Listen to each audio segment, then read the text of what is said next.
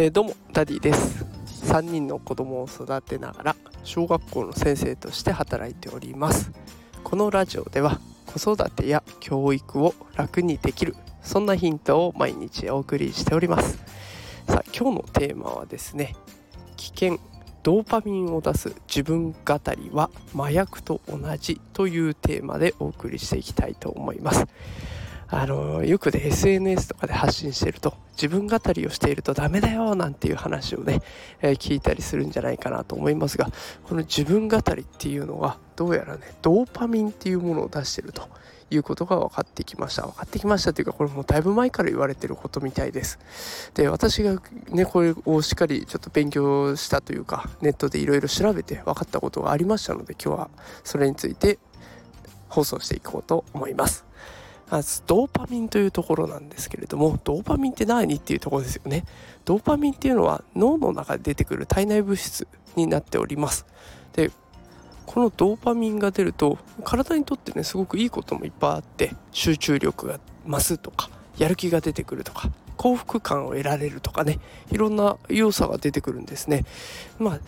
その気持ちよさとかっていうものも得られちゃうから逆に依存症の危険もあってドーパミンを得たいと思っていろんな行動に依存するようになってきます。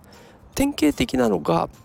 酒お酒とかタバコとかギャンブルとかそういうやつですね。でこれの依存にならないようにまた別の物質で体の中のバランスを保とうというふうに体は動いてるらしいんですけれどもどうやらねこの自分語りをしてる時もこのドーパミンっていうのがドバドバ出てるらしいです。で、えっと、ドーパミンが出ている時って本当に気持ちよくなっちゃってでこれ自分語りをしてる時も一緒ということで思い出してほしいのが小学校とか中学校とかであった校長先生のお話。あれ長かったっていう記憶しかない方もいらっしゃるんじゃないでしょうか。あの時ドーパミンドバドバ出てるんですね。でドーパミンが出てる時ってどうやらあの快楽同じような気持ちよさで言うと食事をしてるご飯を食べて満足してる時とかセックスをしてる時とかお金の報酬を得ている時とか、ね、あとは麻薬ドラッグをやってる時とかと同等の快楽を得られるそうです。だからもう喋ってる間が気持ちいいわけなんですよね。でこれで気をつけていかなきゃいけないのがやっぱり同じような先生だったりとかあとは子供を育てている親御さん。子供を相手にしている仕事とかあとは生活になってくると子供だからついついねこう言いまかすこともできるし自分の思いをどんどん伝えることができちゃう。相手が弱い立場にあるから。だとするとそこで言い過ぎちゃうと最初はあなたのために言ってたんだよっていうものもだんだん自分が気持ちよくなって自分のために言ってるっていうことにすり替わっちゃう可能性があるんですね。だから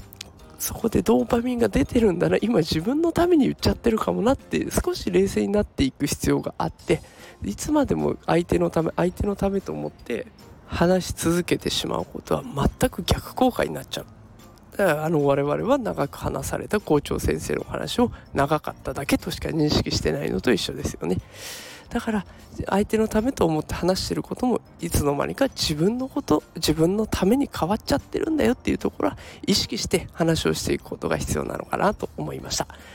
今日のこの話が少しでも子育てのヒントになったら嬉しいなと思っております。え今日の放送聞いていただいていいなと思ったらいいねとかあとコメントそれからフォローもいただけるとすごく嬉しいし励みになります。あの毎日ねたくさんの方にいいねとかあとフォローもねあの毎日1人とか2人とか継続的に増えてきているのであの本当に嬉しく思っております。どうぞこれからもよろしくお願いします。それではまた明日お会いしましょう。それでは皆さん良い週末を。さようなら。